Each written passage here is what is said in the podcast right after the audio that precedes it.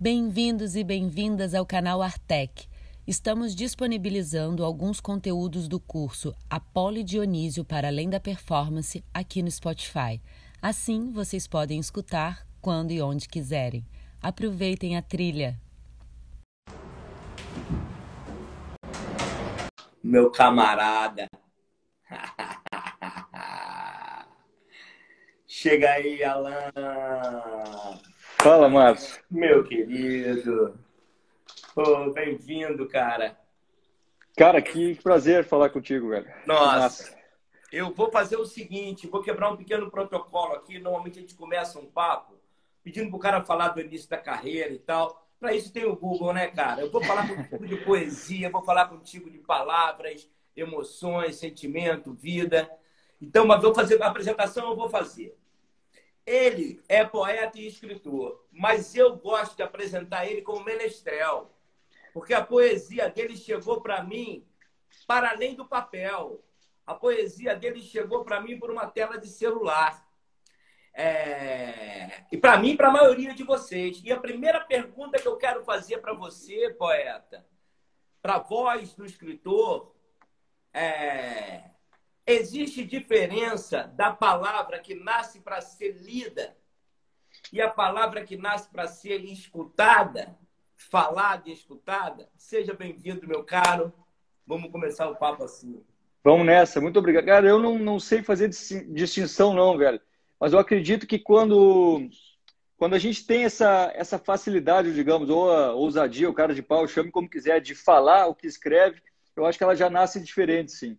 Eu Sim. acho que já nasce. Eu, eu considero muito que a minha escrita é diferente quando eu precisava de alguém para ser o porta-voz do que eu acredito e quando eu dei a cara, né, velho? Aí, como assim? Eu vou defender isso aqui de fato? Sou eu, sabe? Eu não estava mais escondido ali. Aí, para mim, teve essa diferença. Teve essa ah, diferença, sem dúvida. Quando você escreve, você ainda pode se esconder atrás de alguma coisa, né? Total, pseudônimo que seja. Ou, ó, joga pro teu parceiro aí, cara, interpreta aí. E se vier pedrada, não, mas é, a cara é dele, entendeu?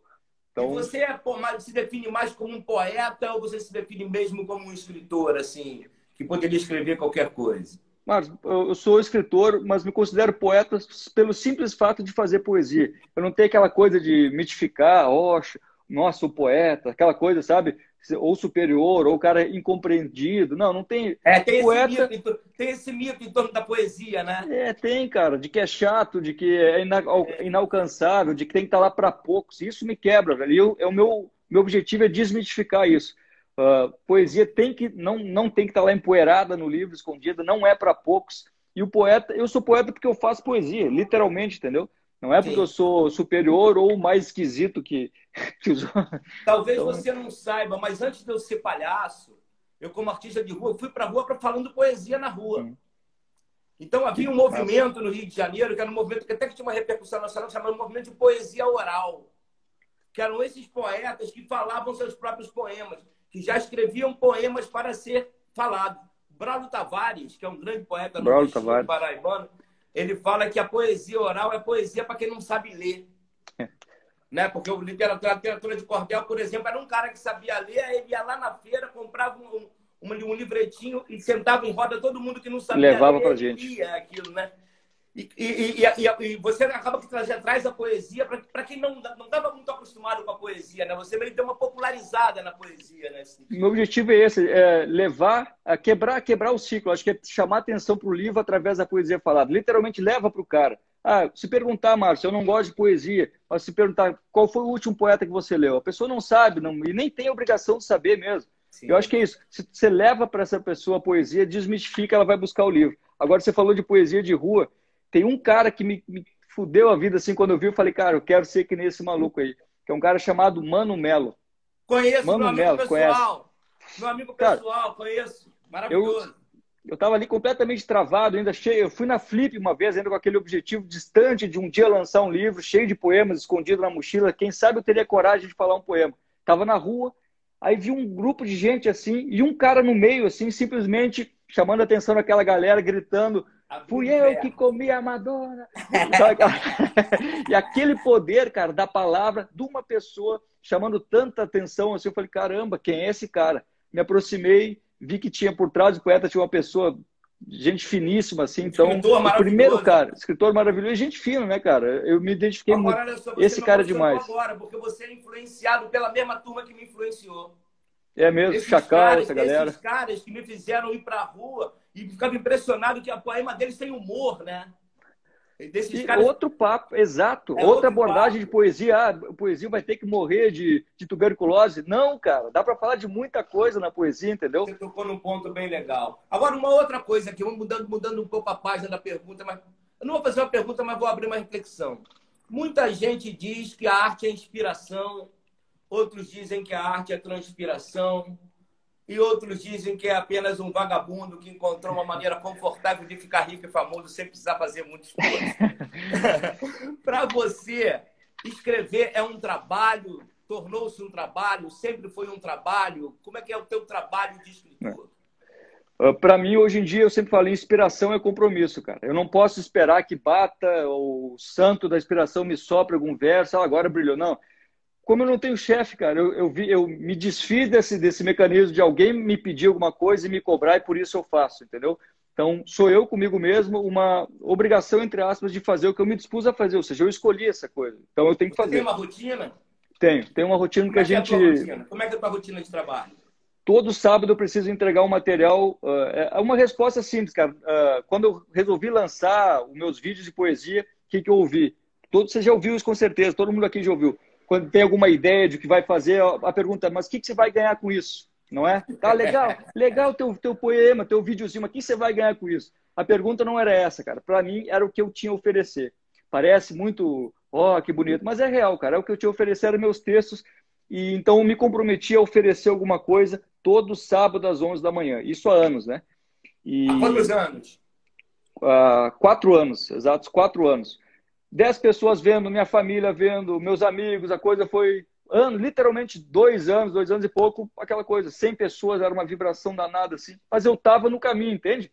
Eu estava fazendo. Você tava fez fazendo. isso com poemas que você já tinha escrito ou você começou a produzir para esse produzir para é. o YouTube? Eu não tinha ainda, eu não tinha caído a ficha, Marcos, que eu estava ainda escrevendo para outros escritores, cara. Eu estava fazendo para mostrar que eu uh, que eu era foda, ou para ainda estava muito escondido ali, né, sabe? Eu tinha, essa, eu tinha essa pretensão assim de vou mostrar para pessoas que nem sabiam que existia, entendeu? Sim. Era uma piração minha. Você queria um reconhecimento como escritor, né? De outro escritor. Acadêmico, entende? reconhecimento acadêmico. É isso. Isso é uma coisa que persegue muito o escritor, né? É um fantasma, o fantasma da academia persegue muito é. o escritor. Né? De mostrar para outro escritor que de repente está fazendo a vida dele nem sabe que você existe. Então, e desmistificar também que popularizar isso seria inferiorizar. Muito pelo contrário, cara. Vamos alcançar as pessoas. Um amigo meu falou: cansei de falar para a família. Eu também. Cansei, cara. Por muito tempo, eu estava ali com rimas mirabolantes e palavras procuradas no dicionário e foda-se. O que, que, quer dizer isso, cara? O que, Mas, você hoje conseguiu o respeito da academia? Você acha que você teu, teu poema chegou para esses críticos e tal? Ou, ou para você não fez muita experiência mais? Sabe que eu ouvi esses dias, Márcio, numa feira do livro, o cara falou: eu não gosto mas é bom. Então, ah. Vamos contratar. Eu não o, gosto, mas é bom. O Nelson, então... Rodrigues, o Nelson Rodrigues tinha uma coisa legal, que ele não gostava das obras, das obras dele encenadas. Ele não gostava de ver peça nem filme dele, né? Aí uma vez o Jabor fez um filme, acho que foi é, é Perdoa-me perdoa, perdoa por te trair, perdoa-te por me trair. E liga pro Nelson e fala, Nelson, vai ver o filme, o filme tá bom. E ele, não, não, vai ver. Aí o Nelson pergunta pra ele, o que, é que o ladrão achou? Aí o Jabô não sabe o que responder, ele fala assim, porque o melhor filme é aquele que o ladrão rouba uma bolsa na Cinelândia, se esconde no cinema e gosta do filme. Pode crer. É isso, cara. Como é que chega nas pessoas, né? Como é que chega no público? Tem público, tem isso também, né? E, a, e eu, cara, eu descobri muito através de um conselho teu, velho. Inclusive, eu acho que você não, não sabe, mas você está no meu livro. Você está no meu livro, como e aproveito para agradecer pessoalmente aqui de um conselho que você me deu ou de um, de um soco no queixo, chame como quiser, que você falou o seguinte, cara, você falou, para de descontar teus problemas na caneta. Resolve teus problemas antes de escrever. Não faz da caneta um para-raio. Você falou durante o picadeiro. Caralho, eu lembro disso, irmão. Isso ficou na minha cabeça, cara. E isso eu pensei, poxa você vida. Você tinha muita raiva naquele momento, você estava com, essa, com esse sentimento do não reconhecimento, se sentindo injustiçado. E quando você falou o teu poema, eu achei bom, eu gosto de poesia, eu sei da poesia eu fiquei muito impressionado com o teu poema. Eu falei assim, pô, não, é, não condiz, não é coerente. essa, é, essa habilidade é, é, técnica com essa raiva. E aí, e aí pô, muito louco, porque quando eu conheci também teu trabalho pela internet, você fala de temas muito semelhantes aos meus valores, cara, que são aceitação, é, é, ser quem você é. Você acha que teve influência, nossa, o, o teu contato com a arte do palhaço teve influência na tua poesia, cara? Sabe o que é engraçado, Márcio? Eu, quando encontrei a Débora Tester, que foi a, a pessoa que nos fez o, a ponte para eu te conhecer, eu falei, Débora, eu não aguento mais essa questão de tá quase, tá tentando, tá tentando ser o sonhador. Engraçado que, e que depois que eu te conheci, depois do Picadeiro, que eu comecei esse projeto de dar voz ao que eu sentia. Uau! Depois, ou seja, eu estava exausto de tentar uma coisa, só que eu nem tinha começado ela ainda, você entende? Sim, eu achava que já era o momento, já era o momento, não tinha nem começado. É louco isso. Já estava reclamando aí... de todo mundo, tava, que tinham impedido você de conseguir, né? E você a culpa, a culpa era do mundo, a culpa era do mundo, obviamente. A culpa, do, culpa do mundo.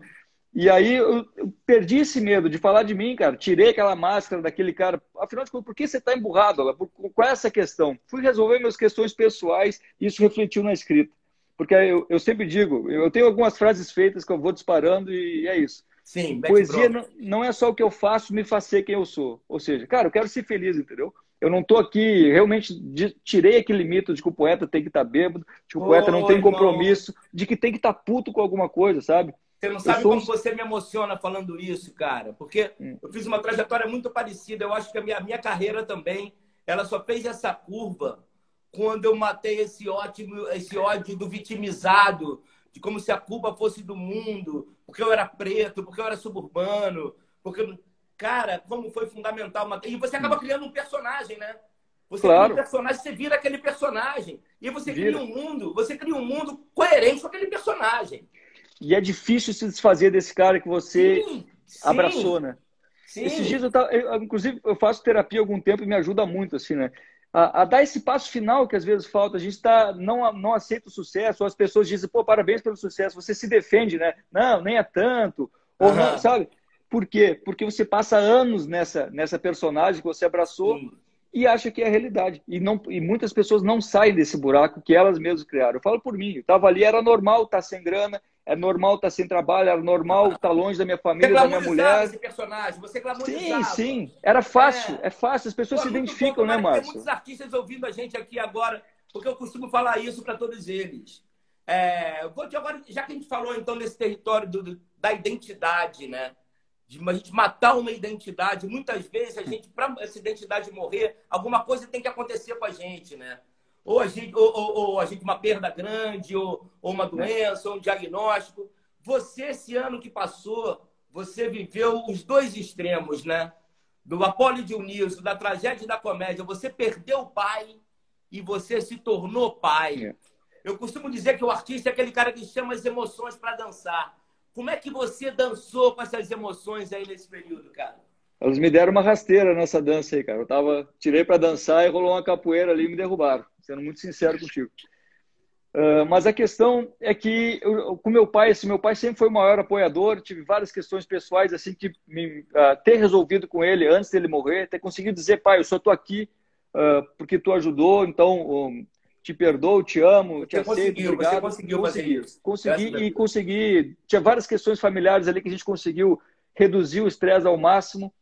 E isso, cara, não, não consola, mas alivia muito. Alivia muito ter aproveitado durante. Eu tenho um vídeo que eu até te mandei esses dias aí falar, chama Eu Te Amo em Vida.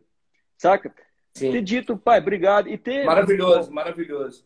Um ponto principal, Márcio, uh, engolido o orgulho de pedir ajuda para meu pai de novo, sabe? Porque por muito tempo meu pai não era meu pai, era meu amigo. É, por várias questões assim que eu tinha que superar. É, atitudes dele, gestos assim, então me, me, me, me distanciei do pai, ele virou um amigo e depois eu tinha meu emprego em Porto Alegre, tinha uma vida estabelecida. E quando eu fui dar esse pulo, correr atrás desse sonho, eu não tinha grana. Fiquei na casa de amigos, vendi meu carro, me ferrei um bom tempo e precisei da ajuda dele e precisei assumir essa ajuda. Eu tinha muita vergonha, Márcio, de receber dinheiro do meu pai de novo. Tinha muito. E, de... e depois, quando eu me abri para isso, agradeci ao velho e mudou muito. Depois dependi um tempo da minha mulher também, cara. Vários orgulhos que a gente tem que abrir no mão para perceber que são ciclos, né? Daqui a pouco ela, ela pode, agora ela pode ficar mais tranquila com a nossa filha e eu assumir a coisa. Então, parceria, eu acho que é isso. A gente abrir mão do orgulho para depois abraçar a resposta. Cara, você está mais do que um poeta, você virou um monge, você virou um... Não, você está falando. O que você está falando são coisas da sabedoria mais simples, mais banal, que é pedir perdão, dizer que ama, agradecer, é. pedir ajuda, expor a sua vulnerabilidade ao mundo, eliminar a máscara do, do, do, do, ressentido, do perfeccionismo, do perfeccionismo exagerado, do que não pode falhar, e de repente revela-se aí um ser humano com um manancial de generosidade que influencia uma porrada de gente por onde fala, por onde tua, a tua voz chega. Estou impressionado aqui, cara. Mas essa simplicidade, cara, das coisas são que ferra a maioria. A gente se tranca nesses, nessas questões assim. Mas só para responder a tua pergunta, você falou da dualidade ali. Sim. Então, uh, eu estava literalmente entre a morte e a vida, porque eu estava quando caiu o negócio da, da quarentena, eu estava com uma agenda muito legal, tinha conseguido dar uma volta boa de grana, várias palestras, apresentações, abriu um leque grande, Márcio, e caiu tudo. Então, Por tava... que caiu? Show, palestra, caiu ah, tudo, caiu a agenda. Cara, sim, é, isso. Okay. Também, imagino. E aí, uh, passou uns tempos, meu pai morreu, e minha mulher com aquela barriga daquele tamanho, velho. Eu tava no... Velho, e agora? Desconstruir tudo, uh, e para onde é que eu vou, né? Só que a questão de ter alguém fora do teu lado que não te cobra e não te, não, não te questiona, sabe? Que ela não bota um prazo, que nem minha mulher, ela veio para cá, mudou tudo, né? Foi ela que pegou o primeiro celular, botou na minha cara e falou: tá, agora fala teu poema, para de desculpa. tá bom, não tem, não tem câmera, não tem microfone, vocês mas tu não acredita. Tempo, Alan? Quanto tempo vocês estão juntos? 15 anos, velho. 15 anos. Ah, parceiro total. Parceiro, casado de fato há quatro anos e pouco, mas Pô, ela fez meu primeiro currículo, ela, ela é foda. Ela é foda, mudou minha vida literalmente assim, pelo simples fato de dizer. Botou na linha. É, conheceu dois Alans, escolheu o melhor e me mantém nesse. Né? Não teve ela... dúvida, né? Não teve dúvida, era muito simples. Mas ela falou uma coisa. Ela, a Ana falou uma coisa simples quando eu vim para o Rio. Alan, você veio para cá para quê? Para escrever. Então escreve, filha da mãe, escreve, porque eu estava aqui muito perdido, velho. Muito é, perdido. E, e aí comecei a produzir e vim embora. A Serena, cara, veio de fato para. Posso, posso ser mais abrangente aqui? Do, do, o meu pai me fez desmistificar a ideia de eu ser pai. Eu tinha muito medo. Sim. E eu falei, pô, agora. Vai, vou... A palavra é tua, cara. Mete bronca. Beleza. Eles têm maior tempão, pode falar aí. O meu pai falou assim: eu estava com muito medo de agora abraçar a ideia de ser pai, sendo que o meu trabalho tinha finalmente deslanchado, né? Falei, pô, vou parar tudo por causa para ser pai. Ele falou: quem falou em parar, cara? Essa criança vem vai te dar uma energia violenta, assim, dito e feito. Né?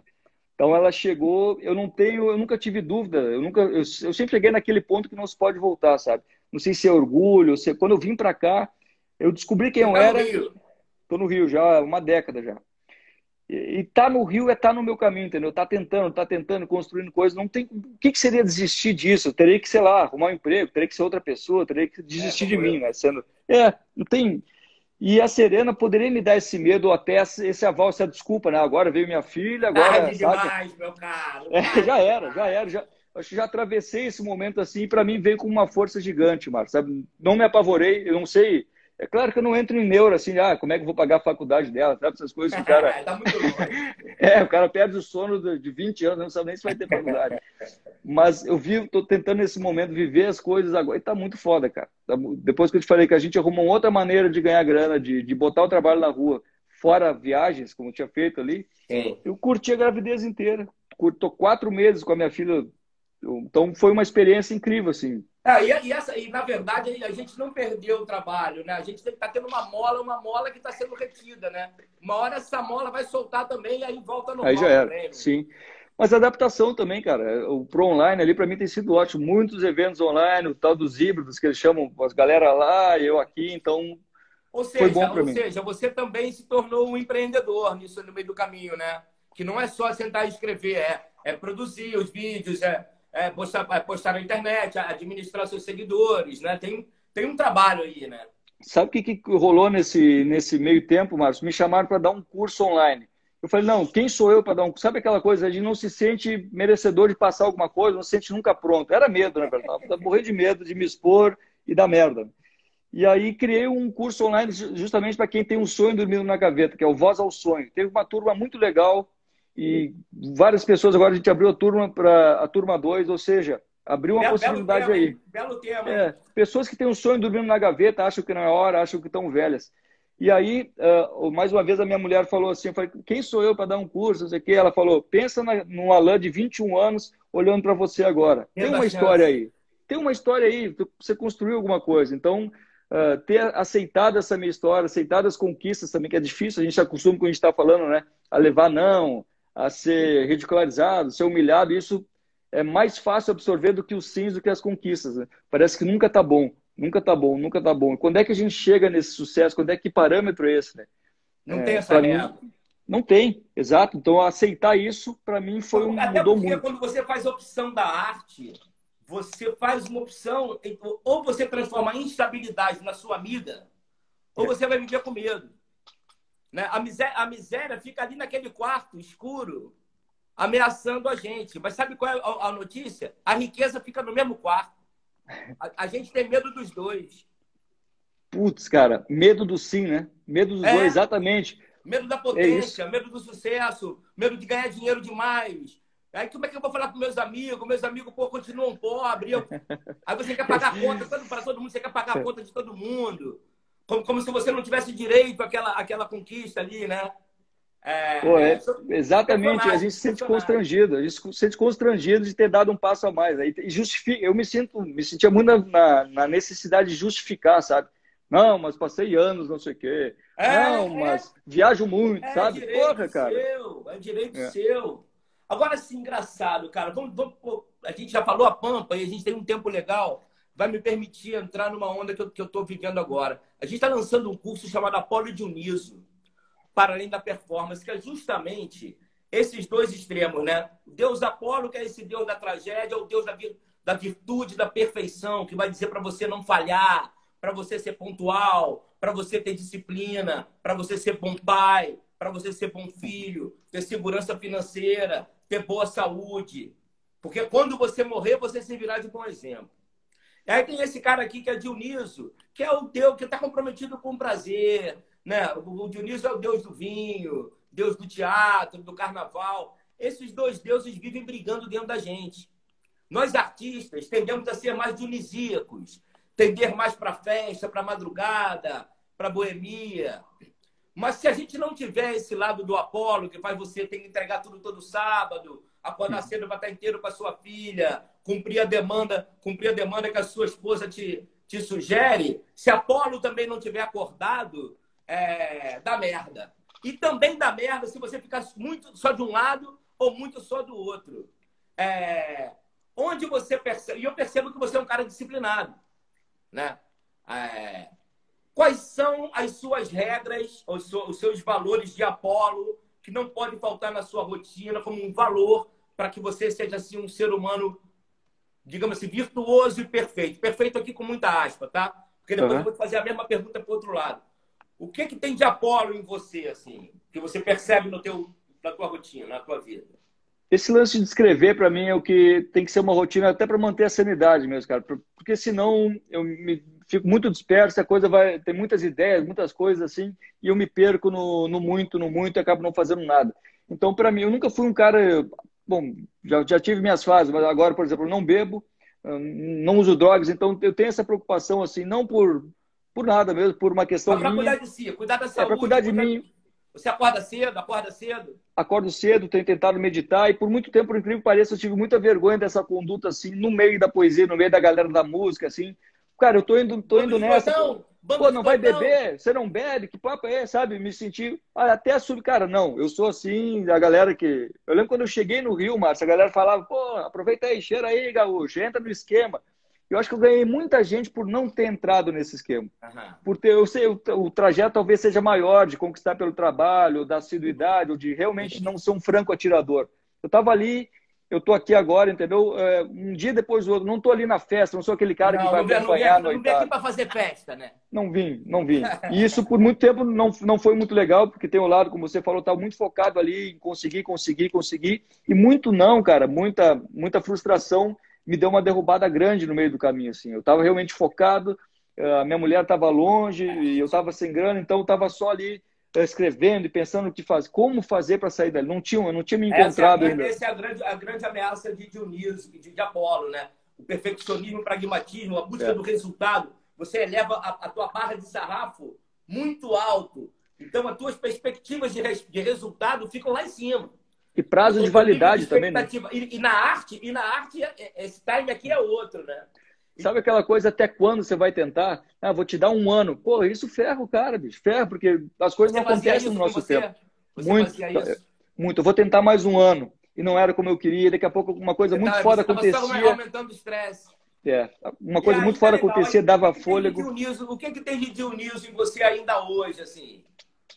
É, o, lado, cara... mais, o lado mais do prazer pela vida, do, da preguiça, do, do, do, compromisso com esse, esse, estado de prazer fora do trabalho. Onde Dionísio se manifesta? Eu encontro muito prazer ainda em, em, coisas positivas, por exemplo, esporte, por exemplo, a praia. Eu, vim, eu fiz questão de morar perto da praia porque me dá muito prazer, cara. Acordar, ir cedo para a praia, ou até o próprio surf, que é um desafio gigante, assim, de, inclusive de, de ego e autoestima, que é uma coisa que eu sou muito ruim.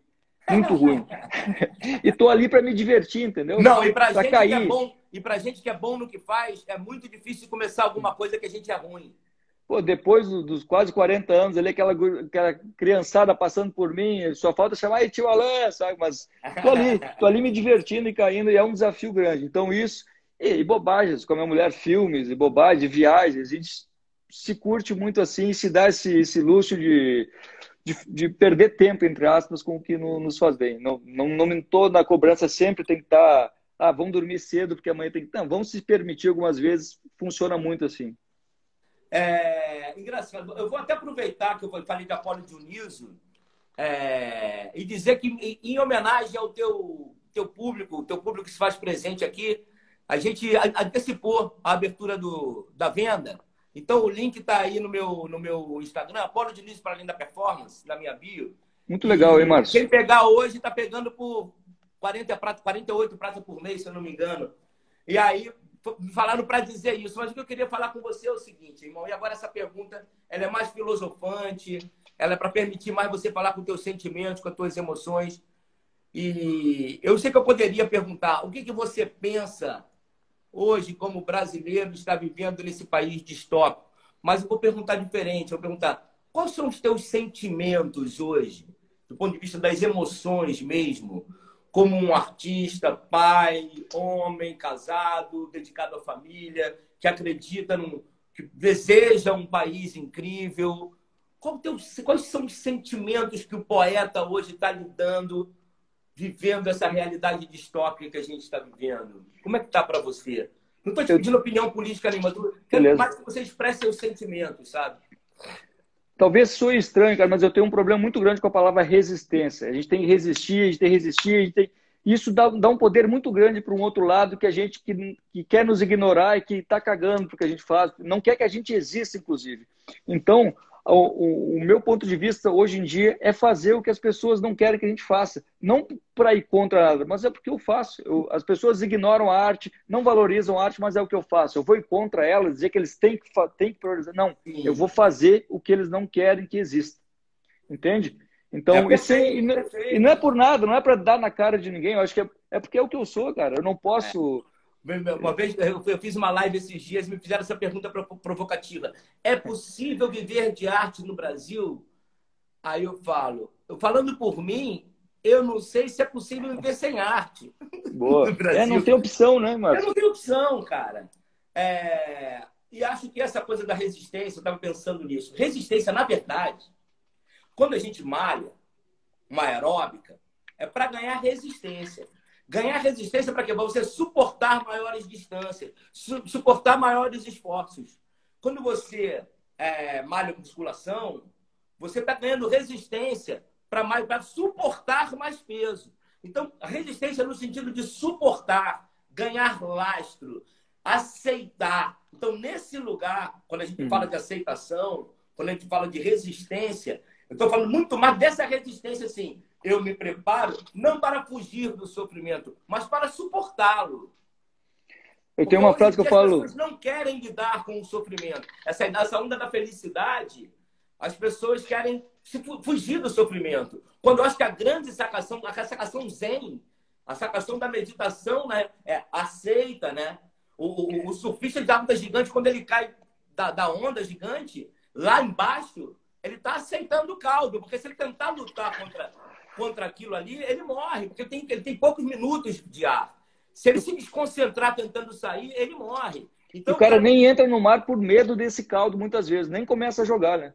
Então eu acho que essa, eu acho que essa resistência, eu penso como você nesse sentido. E mas isso está mexendo com a tua poesia em que lugar? Para quem você está falando? Eu sinto que você fala exatamente o que eu falo, de ser quem você é, de, de, de do, do, atentado contra essa identidade que te prende, de, de, de, pedir perdão, dizer que ama. Esse realmente é a sua, essa realmente é o seu ativismo, essa realmente é a sua militância, essa realmente é a sua política. Eu tenho falado muito do, dos loucos. Os loucos podem tudo. É uma coisa, um, um, um argumento que eu trago muito. As pessoas falam, como assim os loucos? E está muito fora daquele cara do, do louco, fora da realidade, o, que nós assumimos responsabilidade. Para mim, não é o louco que está fora de si, é o que está fora do que disseram que ele deveria ser. Então, esse, essas pessoas que eu me encontro, sabe? Estão fora do, do, do pré-estabelecido. Não, vocês vão ter que agir assim agora. Agora, quem sabe você abandona essa ideia, faz teu concurso, arruma teu emprego, busca tua garantia. Essas pessoas que conseguiram sair fora do que disseram que eles deveriam, deveriam, sabe? Aquele dever, aquele, aquele se encaixar. Então, o meu público, uh, não, sei, não posso chamar de público, mas a, a, eu, eu busco nessa, nessa nesse não é meio contra, mas é nesse nesse lugar assim de não se encaixar por ter encontrado o seu lugar, ou seja, a gente não precisa agradar ninguém, não precisa ir contra ninguém e tá aí a tranquilidade, entende?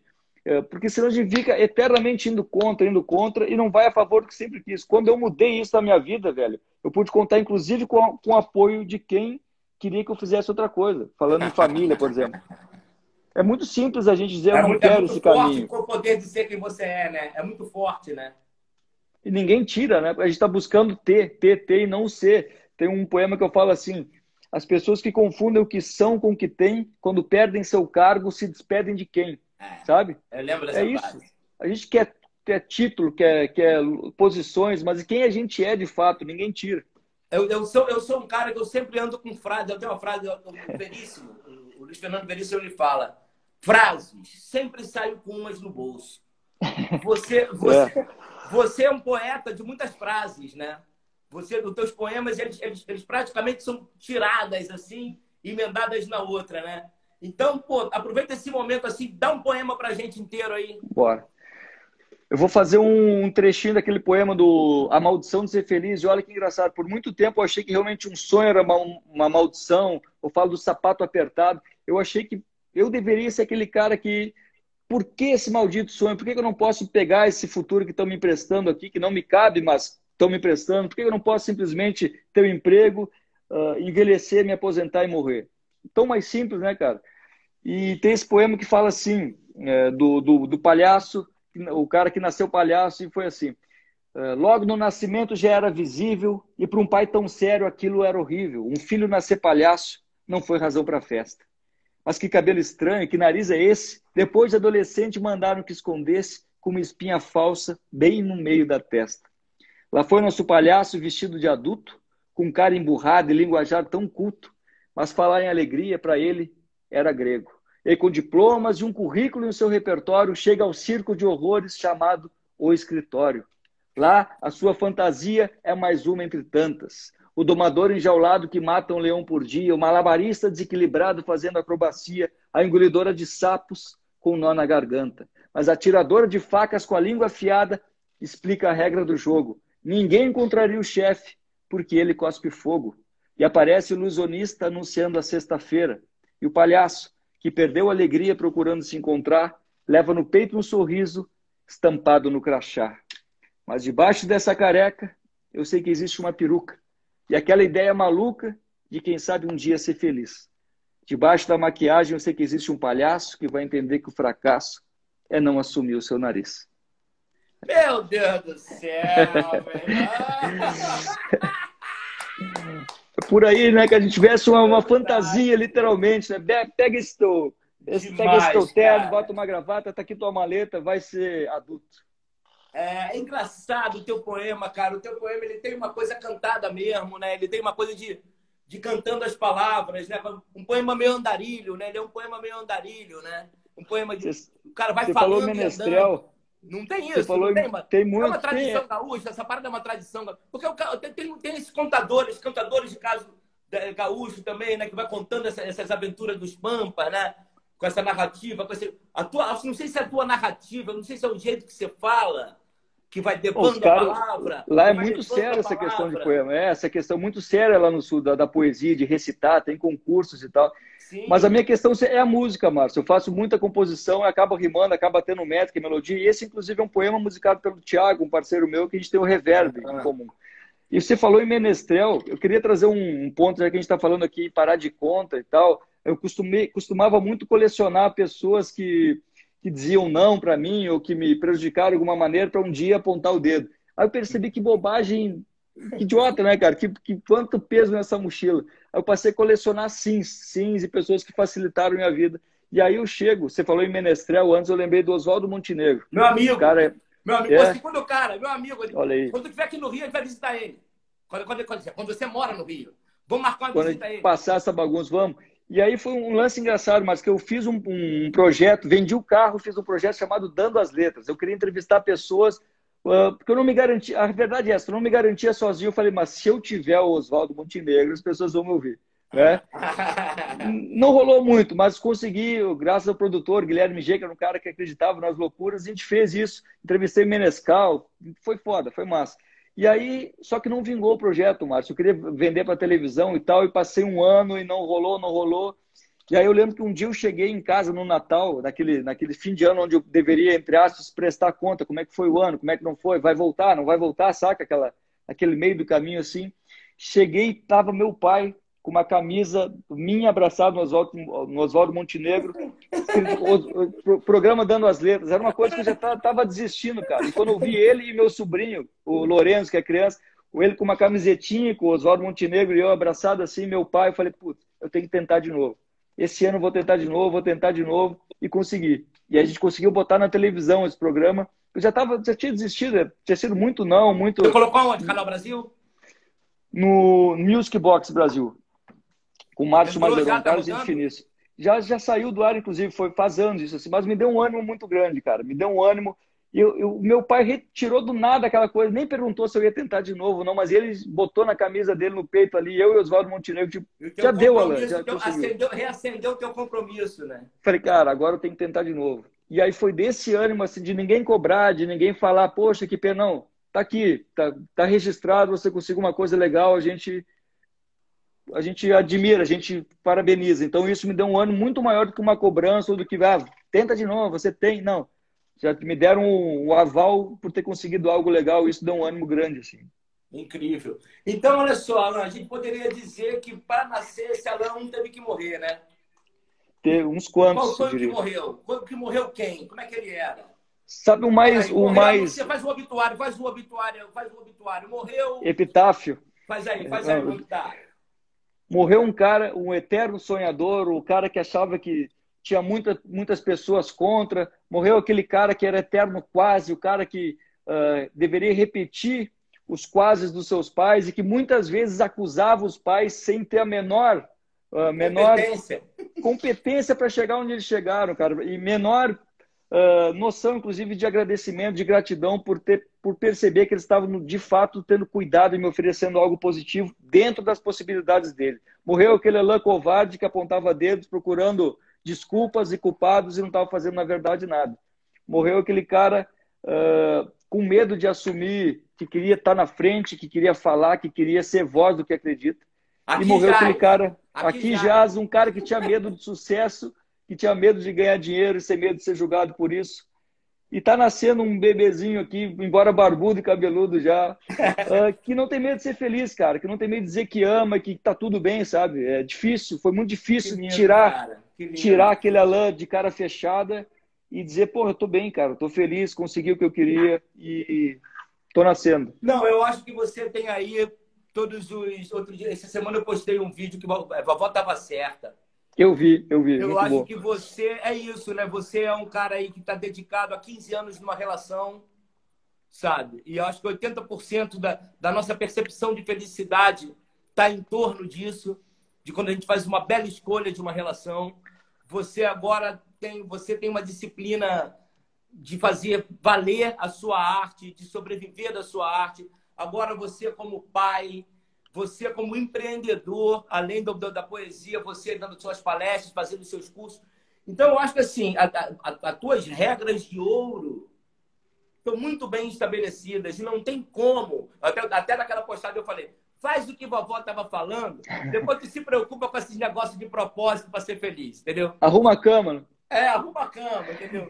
Então eu acho que você está com a cama arrumada. Cara, queria te agradecer muito aí. Quero pedir mais um poema do final para tu.